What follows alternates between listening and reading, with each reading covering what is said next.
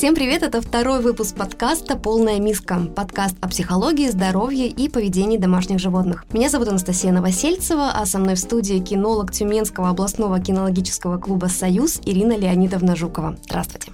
Здравствуйте. В предыдущем выпуске мы с вами говорили о том, как понять, что ты готов к собаке, какая порода подойдет именно тебе, и что делать, если у тебя аллергия, а собаку все-таки хочется. Сегодня мы переходим на следующий этап. Это подготовка дома к появлению щенка, варианты питания и содержания собак и основы воспитания и дрессировки. Начнем мы, наверное, с подготовки дома. Вот подскажите, Ирина Леонидовна, что должно появиться в доме и что должно исчезнуть для того, чтобы собака себя комфортно чувствовала? Тут э, важнее, чтобы вы себя комфортно чувствовали после появления собаки в доме. Это тоже важный вопрос. Да, потому что если это щенок, и у него совершенно естественно все попробовать на зуб. Да, мы, кстати, именно Он таким образом изучает окружайку, точно так же, как маленькие дети. И тут мы смотрим с точки зрения безопасности для щенка раз, и с точки зрения сохранности нашего жилья два. Первое. Что может в вашем доме быть опасным для щенка? Электропровода раз. Угу. Надо как-то позаботиться, чтобы они были э, убраны а под ковер, еще куда-то. В крайнем случае, уходя из дома, чтобы вы вынимали из розетки вилку, где это возможно, чтобы просто щенок не получил электротравму. Э, бытовая химия должна быть очень надежно убрана, лекарства очень надежно куда-то убраны, или щенок не попадает в эти помещения, или лекарства вы очень высоко наверх убираете. Все, впрочем, как с маленькими детьми. Да, вот только хотела Мелкие добавить. предметы, э, пластик такой вот, который на острые сколки, да, может угу, быть разгрызенный, угу. щенок может пораниться. Вот, э, вот это надо в основном убрать. Угу. И тут надо просто сесть на пол, лечь на пол и посмотреть вот с этой думай, точки зрения щенок. много, да, нет, не думай как щенок, посмотри, да, вот щенок он все равно где-то по низу ходит и снизу смотрит.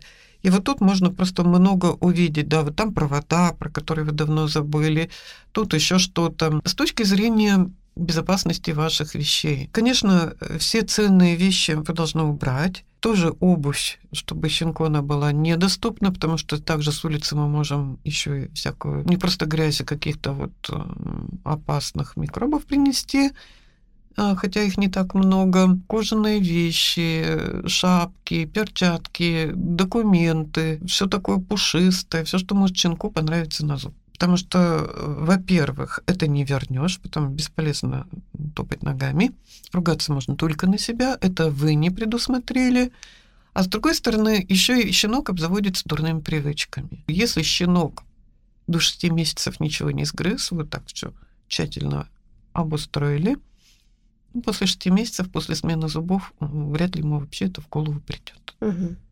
Для щенка, конечно, надо именно вот про грызучесть у нас еще в прошлый раз возникал вопрос. Ну, предоставить какие-то игрушки, интерактивные игрушки и какие-то косточки, да. Что вообще может пригодиться в доме? Клетка может пригодиться. Mm-hmm. Я и не ярый там сторонник, но и не противник. Вещь в хозяйстве полезная со многих точек зрения. Иногда надо туда поместить щенка, который э, развоевался, чтобы он просто успокоился. Особенно для гиперактивных советую даже сон-час вот таким образом устраивать. Угу. Во-вторых, мы там дома даем кости грызть, чтобы собака их на диван не затащила или на ковер, где им это удобнее делать, да.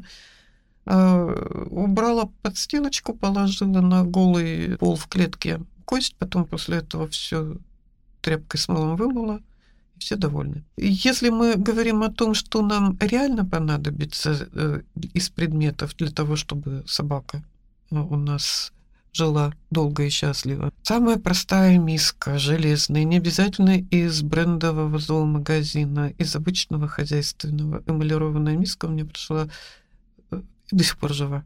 Несколько десятков лет это запросто все выдержит. Обычная подстилка Хотите брендовый, пожалуйста. Хотите одеялку старое свернули в четыре раза. Ради бога. Это все в основном для хозяина. Вот самой собаке нужно место, где она может спокойно отдохнуть. Нужно чашка, из которой она может поесть. А если мы будем говорить о дрессировке, то окажется, что и чашка нам даже не нужна, для воды только. Обычный ошейник, обычный поводок, метра три, не меньше, или рулетка метров пять. Ну, тоже вот люблю вот этот девайс для прогулок, вот, привыкла к нему давно. В принципе, все остальное это факультативно. Хотите, заводите, хотите, не заводите. Какой стоимости? Брендовая, не брендовая, простенькая, не простенькая. Щенку это вот в последнюю очередь интересно. Угу. Игрушки можно абсолютно все. У меня, кстати, собаки приносили игрушки с улицы, которые другие собаки забыли или дети потеряли. Вот у них была такая привычка. Обычную пластиковая бутылочка из-под воды – Э, любого размера, там по размеру вашего щенка, для них великолепная игрушка.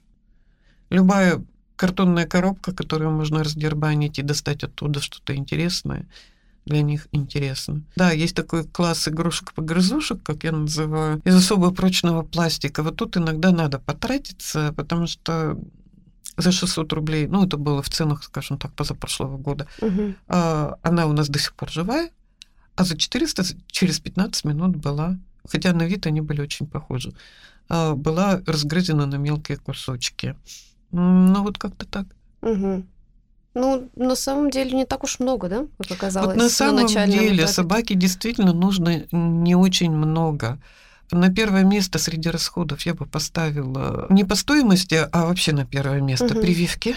Вот если вспомнить эпоху до прививок, это было 70% смертности среди маленьких угу. щенков. Ну, представьте, какой ужас, да? И на второе место хорошее питание для растущего щенка на первый год жизни. Угу, да, об этом еще обязательно поговорим. Угу. Насколько знаю, у собак, у щенков бывает такой переходный возраст. Это вот, как вы говорили, до 6 месяцев. Вот как раз-таки 6 месяцев примерно это вот тот возраст переходный, когда уже щенок начинает думать, что я вырос, я теперь тоже могу показывать свой характер, и нет, немножко не так? Нет, не так. Давайте я так э, по возрастам быстренько. Два-три месяца это как два-три угу. года ребенку. Э, я это называю ой, мама. А 4-5 э, это я сам. Угу. Ну, это на уровне я сам у 5-6-летнего ребенка. Вот когда он вас уже отталкивает, и вот ему важно, что вот я сам. Потом есть период, который я называю лично гормон пошел, но вот это еще ни с каким социальным созреванием не связано. То есть что значит биологический возраст я сам? Э, чтобы создать какую-то свою семью, для начала надо отделиться от родительской семьи. А в этом суть подросткового возраста. Мальчики бегут к мальчикам, девочки бегут к девочкам. Главное бежать от родителей. Вот э, таким образом они обретают самостоятельность. И да, щенки проходят все эти самые периоды. И очень важно, когда вы берете щенка, успеть э, его просто на себя зациклить, угу. влюбить, научить играть с собой, чтобы ему было с вами интересно, вкусно, весело. Э, чтобы он не искал вот этих развлечений на стороне. Щенок это ребенок, он в первую очередь он хочет играть. И если хозяин с ним не играет, а отводит его поиграть в вольер к другим собакам по вечерам, то что удивительного, в тот момент, когда у щенка преобладает вот это вот желание играть, он бежит к другим собакам. Когда у него появляются социальные какие-то потребности, угу. он бежит к другим собакам. И получается, что нас собака на улице не видит, не слышит. Вот э, это основная а, проблема, с которой приходит потом к дрессировщику. Угу. Ну, вы же сами своими руками это создаете. Щенка надо на себя зациклить. Угу. Просто уметь удовлетворять э, его потребности в игре, в общении, да, э, в личных отношениях со щенком. Вот это ваша задача на первые месяцы. К тому моменту, когда гормон пойдет, а вам надо, чтобы голова у него была не пустая. То есть, если вы начинаете щенком, со щенком заниматься с первых же дней, как он вам попал в дом, то месяцем к шести у него уже в голове столько всего, столько знаний, столько умений с вами взаимодействовать. А давайте вот здесь немножко уточним. С первого дня, а, с первого дня, как щенок попал да, в да. дом, да. А как возраст как-то влияет здесь или нет? Или в принципе вот он ну, здесь? у вас просто нет уже... другой возможности еще раньше, да? Если к вам попал в полтора месяца, замечательно. Если в три, в четыре, я бы очень хотела посмотреть, ну, если бы я брала от заводчика, угу. да, чему его тот владелец научил. А если у меня нет выбора, вот я беру то, что вот мне досталось. Угу. Ну, в, в каком возрасте попадет, таком мы начнем работать. Но если он попал к вам в полтора месяца, в два месяца, то не надо ждать, да, что вот э, он подрастет, а потом мы его пойдем, и дрессировщик его всему научит.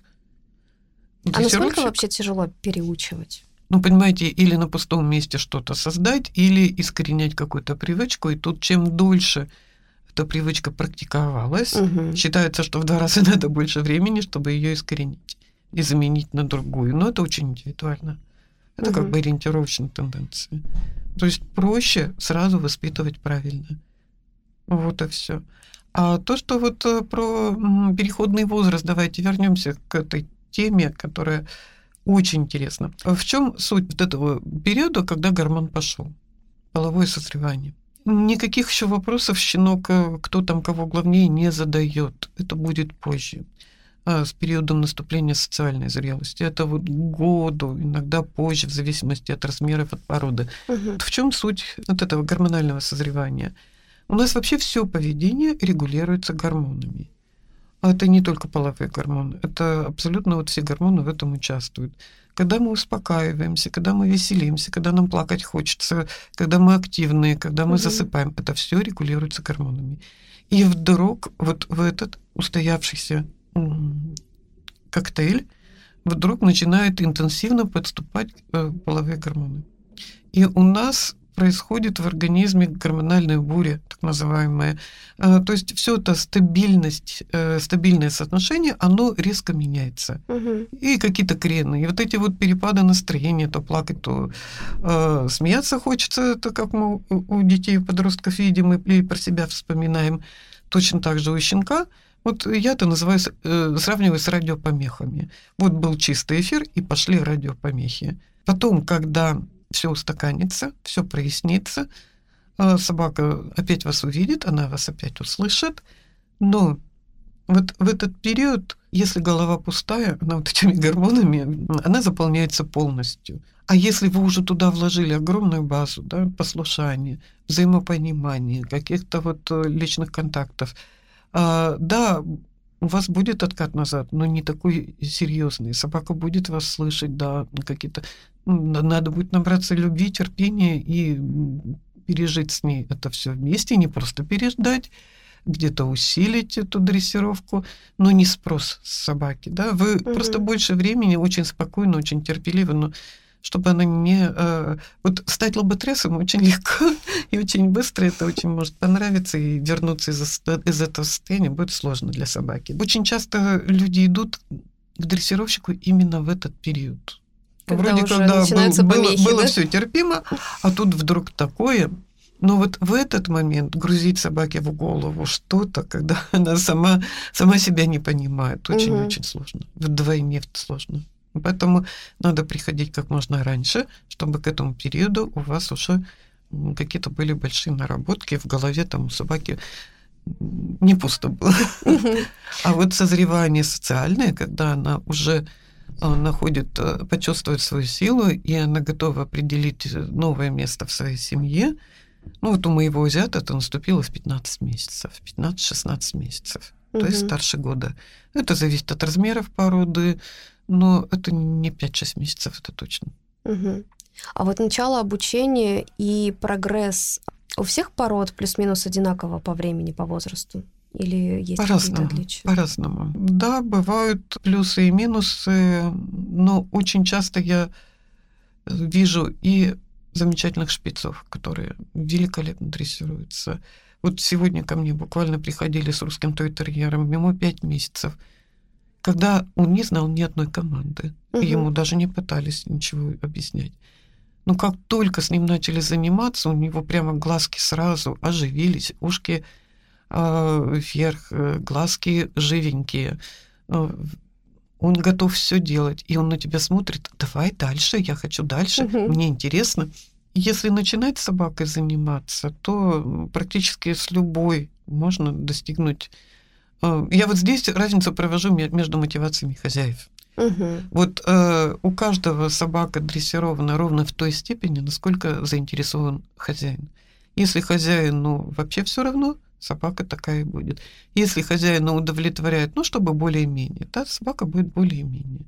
Если хозяин хочет, э, чтобы была хорошая, стабильная дисциплина, она будет. Если хозяин хочет первые места в соревнованиях по дрессировке, угу. он будет туда прорываться вместе со своей собакой.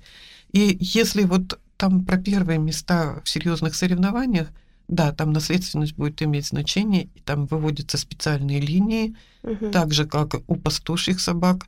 Пастухи брали щенков бордер-колли не у кого попало, а у победителей соревнований, или там в деревнях знали, у кого хорошие собаки, брали от этих собак, и так вот постепенно генетически выводились э, вот такие очень сообразительные, понятливые и приспособленные именно для данного вида дрессировки собаки. Угу. Ну, а для бытового уровня, ну, буквально любую собаку можно дрессировать. Ну, в общем-то, просто с первого дня. Это самое... Не только. Ко мне приходят и с двух, и с трехлетними собаками. Ну, в идеале, и, э, Ну, так будет легче, да? Угу. Но я даже для себя вот стала открывать, что иногда собака готова на ура заниматься и в два, и в три года. Они настолько вот э, просто скучают дома от безделья. Собака интеллектуальное животное, она очень умная. Угу. А часто она обречена на то, что... Вот представьте, в пандемию нас всех закрыли по домам. А еще бы у нас отключили свет, чтобы у нас не было ни телевизора, ни компьютера, ни интернета. Ну и книгами мы не привыкли или не запаслись, да? Вот. На стенку полезем. Обязательно. Полезем. Завоем, завоем. Вот в таком состоянии живут многие наши собаки. И mm-hmm. когда мы им предлагаем какую-то а, с хорошим настроением, с поощрением, какую-то деятельность, они просто, у них просто глаза вспыхивают, загораются. Вот чего нельзя упустить по времени, так это социализация. Угу. Социализация — это приучение щенка к жизни в городе, ну, к той среде, в которой ему придется жить. А вот это надо проходить вовремя. Если щенка вовремя не приучили, что улица, шумы, эм, дальше пределов твоего двора жизнь не заканчивается, а там будет другой двор, но он будет другой будут другие улицы, другие собаки, другие люди. Вот с этим будет сложно. Вот это надо точно до шести месяцев успевать. Угу. Вот это просто иногда не наверстывается абсолютно. Перед тем, как выйти на улицу гулять с собакой, я знаю, что нужно прививки пройти. Да. Да, вот расскажите немножко про это, с какой периодичностью они бывают и вот, первые, э, первые прививки традиционно ставят в два месяца. Угу. Тут иногда заводчик ставит первую прививку, так называемую папе, щенячью прививку у себя. Особенно это актуально, это большой питомник, он расположен на земле, то есть не в квартире, где мы можем помыть, или mm там, э, ну, диван тоже ведь очень сложно дезинфицировать, да, всерьез, если была какая-то в предыдущем помете инфекция случилась. Если это заводчик, у которого собаки в квартире, и до этого там не было никаких собачьих инфекций, вам совершенно нет никакого криминала в том, что вам дадут непривитого щенка. Раньше двух месяцев прививать особого смысла нет, потому что там действует материнский иммунитет, и он быстренько расправится с возбудителем, и организм щенка не успеет ничего выработать сам. А материнский иммунитет где-то к трем-четырем месяцам рассосется, да, то есть эти угу. клетки исчезнут, а свои не наработались. А с другой стороны, затягивать нельзя, потому что мы от, от тогда оттягиваем прогулки. А вот эти вот прогулки, желательно-то их вообще вот с самого начала. Хоть на руках выносите щенка, чтобы он увидел окружающий мир. Потому что для него окружающий мир — это как другая планета. Вот представьте, квартира, тепло, светло, вообще комфорт полный. И вдруг улица, ветер, холод, э, грохот, э, шум, море запахов обрушивается на собаку. Это реально другая планета для него. И мы это ничего ему объяснить не можем. Но как любое вот существо, э, в младшем возрасте мы все начинаем принимать за норму. Да? Вы родились в таежном поселке, для вас тайга норма. Вы родились в огромном городе, для вас огромный город норма и взаимно вот поменяться местами будет очень сложно в взрослом угу. возрасте. Вот и все. Поэтому вот тут очень важно щенка познакомить со всем, что ему встретится в, пред, э, в последующей жизни до 6 месяцев. И тогда он это будет воспринимать за норму. Ну, то есть хронологически немножко, если на это посмотрим, то мы берем собаку, с первого дня начинаем с ней контактировать и дрессировать. Даже За не дрессировать, время... а общаться. Общаться. Угу. За это время мы проходим с ней прививки, и потом уже уводим на улицу, и все это у нас должно случиться до 6 месяцев жизни. Угу. И еще очень важный момент, который я бы хотела обратить внимание, угу. очень потом может помешать в дальнейшей вашей жизни с собакой. С первого дня щенка в доме его надо приучать оставаться одному. Вот почему э, щенков э, отдают э, часто как раз не из-за болезней. Болезни проявляются гораздо в более старшем возрасте. Щенки практически ничем таким особо не болеют. А вот то, что собака с уходом хозяина воет, лает, и соседи пишут жалобы и бесконечно вызывают милицию, или собака просто разрушает дом, вот этого очень легко избежать, если вы с самого первого пребывания щенка в доме приучаете его оставаться одного. Он это воспринимает за норму. Щенок маленький, спит 20 часов в сутки. Угу. И вот он открыл глаз, хозяин тут, от, закрыл глаза, спит, открыл глаз, хозяина нету. Ну, сходил там, что-то понюхал. Он особо в этом, в этом возрасте ничего и не раздерет, и не разрушит. Он еще и, и лаять не умеет, и попищать его надолго не хватит. Ну, попищет и привыкнет, и все. Если вы сидели, вот в карантин у нас со многими случилось, угу. сидели дома, щенок привык, что всегда вся стая в сборе, все дома, а потом хозяева вышли на работу. Ну и тут понеслось. Так, чтобы у вас вот это реальная причина отказа от собак очень часто. Угу. Ну и не справились, что называется. Вот это реально первая тоже причина. Угу. А вот если, кстати, вот карантин, либо какая-то работа дистанционная, когда человек действительно всегда может оставаться дома и вполне хорошо чувствовать себя рядом с собакой, а ее закрывать, например, в отдельной комнате, да. это будет считаться? Да, конечно, будет считаться. Пока щенок маленький, будет считаться. А, то есть иногда не позволять щенку просто ходить за собой хвостиком. На кухню нельзя, в спальню закрыли дверь. Э, вышли на балкон, то берем с собой щенка, то не берем с собой щенка. Угу. То есть он э, должен привыкать, что жизнь, она разная. И тут даже в поход в магазин, вниз спуститься, мусор вынести, газеты посмотреть, это все, все будет считаться. Угу. И тут еще э, вот моя любимая тема в последнее время щенка надо приучать к тому, что все, все в нашей жизни меняется. И вот эта вот способность быстро перестраиваться и ко всему приспосабливаться, вот это качество, которое вас будет всегда выручать и которое жизнь для собаки намного упростит. А что скажете про наказание? Какие они бывают, и если это телесное наказание, насколько это можно или нельзя, и чем чревато? Ну, телесное наказание, само вот выражение, оно какое-то из 19 века, да, когда еще детей там в гимназии розгами наказывали.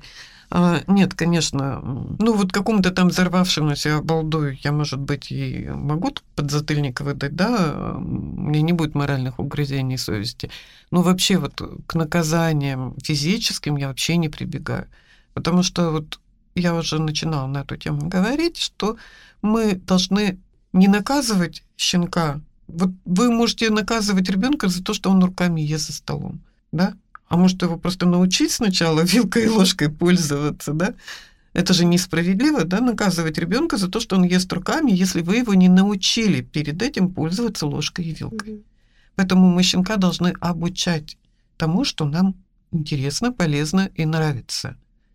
А совсем не наказывать за то, что он себя ведет соответственно своему биологическому виду. Вот щенков, которые ведут себя не соответственно биологическому виду, я их ни разу ни в жизни не видела. Он ведет себя таким, так, как он. Он родился щенком. Вы завели собаку, а не ребенка, да? И он, естественно, будет отличаться. И это ваша задача его обучить, а не наказывать за то, что он собака. Угу. А как правильно реагировать на их ну, во-первых, Понятно, да, что это наша да, ответственность. Да, нет, я всегда дам понять щенку, что мне нравится угу. и что мне не нравится, и с чем я мириться не буду. То есть здесь вам надо э, регулировать да, поведение щенка. Все время хвалить за то, что вам нравится. Вот это все забывают делать. Если вы хотите спокойную собаку, хвалите угу. ее, когда она спокойная. А мы в этот момент радостно про нее забываем и начинаем заниматься своими делами. И вот этот щенок, он такой умненький, такой спокойненький, он сидит, глазками на вас смотрит, а вы на него нет. И он, э, соскучившись, не дождавшись внимания, начинает вас теребить лапой, начинает тявкать, начинает хватать ваш тапок и носиться с ним по дому, чтобы вы его догнали. И вы соскакиваете за ним бежите. То есть вы развиваете в нем не то, что вы изначально хотели. Просто надо именно как можно больше внимания и времени уделять щенку. Вот мы говорили о том, что приобрести, что, на угу. что деньги потратить. На самом деле тратить надо свое внимание и время. Вот это реально. Особенно первый год жизни щенка, ему просто посвятить этому надо очень много времени своего. Вот скажите, вы говорили, что собаки у вас могут э, лежать на коленях, пока вы смотрите телевизор. А, то есть вы собак на диван пускаете?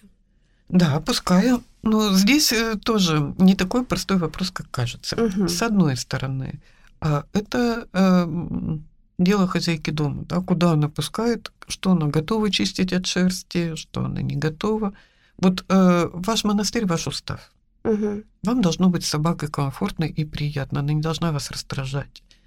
С другой стороны, есть такой воспитательный момент. Поставить щенка, собаку с собой на одну доску. Смотрите, если вы для щенка безусловный авторитет, а если он смотрит на вас снизу вверх, э, и вообще под сомнение ваш авторитет не ставит, если он ведомый, угу. А ведомым всегда хочется э, прижаться друг к другу, сбиться в кучку. Да, им очень важно чувствовать э, локтем да, товарища угу. и не быть одиноким. А, то здесь поведение собаки, ее послушание никак не пострадает. Вот ей просто важно к вам прижаться своей там спиной, боком, а, вас чувствовать, да, все время, угу. ощущать.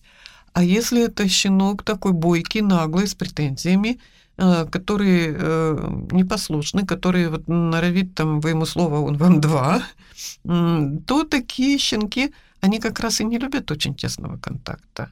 А у вожаков э, вожаки всегда дистанцию любят, чтобы вокруг них была дистанция. Посмотрите на своих начальников, да? у них кресло всегда отдельно стоит.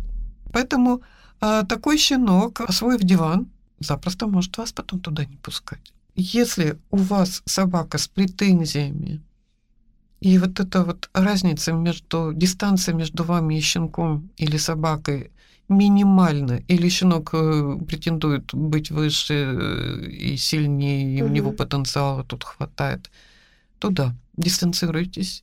И именно э, собаке не объяснишь ничего, но и наглядно надо показывать. Это для меня место, а твое место внизу. Это они понимают. Они реально это понимают. Это реально работает. Хотя сейчас очень модно в последнее время э, говорить все это неправда, кто там первый в дверь выходит, кто где сидит. Все это правда. Природа есть природа, да? Э, да, потому что вот мне всегда хотелось сказать, идите свои новомодные теории, объясните моему азиату. Он вас с интересом выслушает, а потом выстроит все по своим местам. Природа есть природа, реально. Угу. И вот поэтому на эту проблему собака на диване, да или нет, смотрим с двух точек зрения. Вас устраивает это чисто как хозяйку угу. или хозяина, или какие у вас отношения с собакой. И третий очень важный момент. Все-таки, объясняя собаке правила в доме, мы сами не должны эти правила нарушать. То есть, если можно, то всегда, если нельзя, то тоже всегда. А как объяснить, что нельзя? Просто не пускаем собаку. Говорим, нет, я просто рукой остановлю попытки щенка запрыгнуть. Когда он запрыгнул, я его спущу вниз, там внизу поглажу, дам вкусняшку, дам косточку, чтобы он там лежал. Но при попытке запрыгнуть вверх я его снова остановлю. Чем кормить собаку? Как вы думаете, домашняя mm. пища, сухой корм, что лучше? Питание должно быть полноценным. Э, если сухой корм, то он должен быть э, именно для щенков. Угу. Если натуральный, то это не каша и не суп, это именно белковая пища, в основном мясная, мясо, творог, молоко, яйца, рыба. Угу. И э, совсем немножко углеводов. Это особенно важно в первый год жизни щенка, когда строится тело. Потому что щенок растет просто э, фантастически быстро. А вот потом, после года, ну, как минимум, надо и в полтора раза сократить объем питания, а во-вторых, можно уже и проще. Там просто идет возмещение потраченной энергии. Вот э, много э, гуляли, побольше поели, лежали на диване, поменьше поели, мороз на улице, побольше еды, угу. жара, поменьше еды. А вот первый год, когда это строится тело щенка, костяк, э, все вот это вот будущее здоровье закладывается, это очень ответственный момент. Угу. И тут я хотела бы еще а, вернуться к нашей вот этой толерантности. Очень часто, особенно щенки, которые на сухих кормах, особенно любых э, ценовых категорий, но э, это все-таки однообразно. И угу. пищевая система э, щенка, она становится узкозаточенной. И даже если вы не меняете корм, а производитель что-то поменял в рецептуре, очень часто щенок начинает, как что называется, реагировать. Да? И это основная тема в чатах угу. владельцев собак, что угу. прямо вот они, шаг влево, шаг вправо, собака в обмороке. И вот чтобы этого не случилось, да, я угощаю со стола. Основной рацион должен быть правильным, а вот, э, вот это вот сегодня этим угостила, вчера яблочко дала, сегодня э, косточку, угу. послезавтра рыбку дала попробовать, творог, яйцо сырое, еще что-то. И у щенка вырабатывается пищевая толерантность, когда он с легкостью переходит с одного вида корма на другой, и при этом не происходит никаких э, таких потрясений для организма. Угу. Вот, кстати говоря, у нас вопрос от слушательницы Ксении. Она спрашивала про альтернативные варианты корма в связи с санкциями. И вот, э, видимо, мы двух зайцев здесь победили одним ответом. Да, постепенный переход да. от одного к другому. Ну что, мы на этом завершим сегодняшний выпуск. Напомню, на вопросы отвечала кинолог Ирина Леонидовна. И вам спасибо большое. Приходите в клуб всего за два часа не расскажешь. Поэтому очень-очень много нового узнаете, и мы всегда готовы делиться знаниями. Прекрасно. Спасибо вам большое. Ну а с вами была я, Анастасия Новосельцева, и подкаст «Полная миска». Спасибо за то, что были с нами. Пока-пока. thank you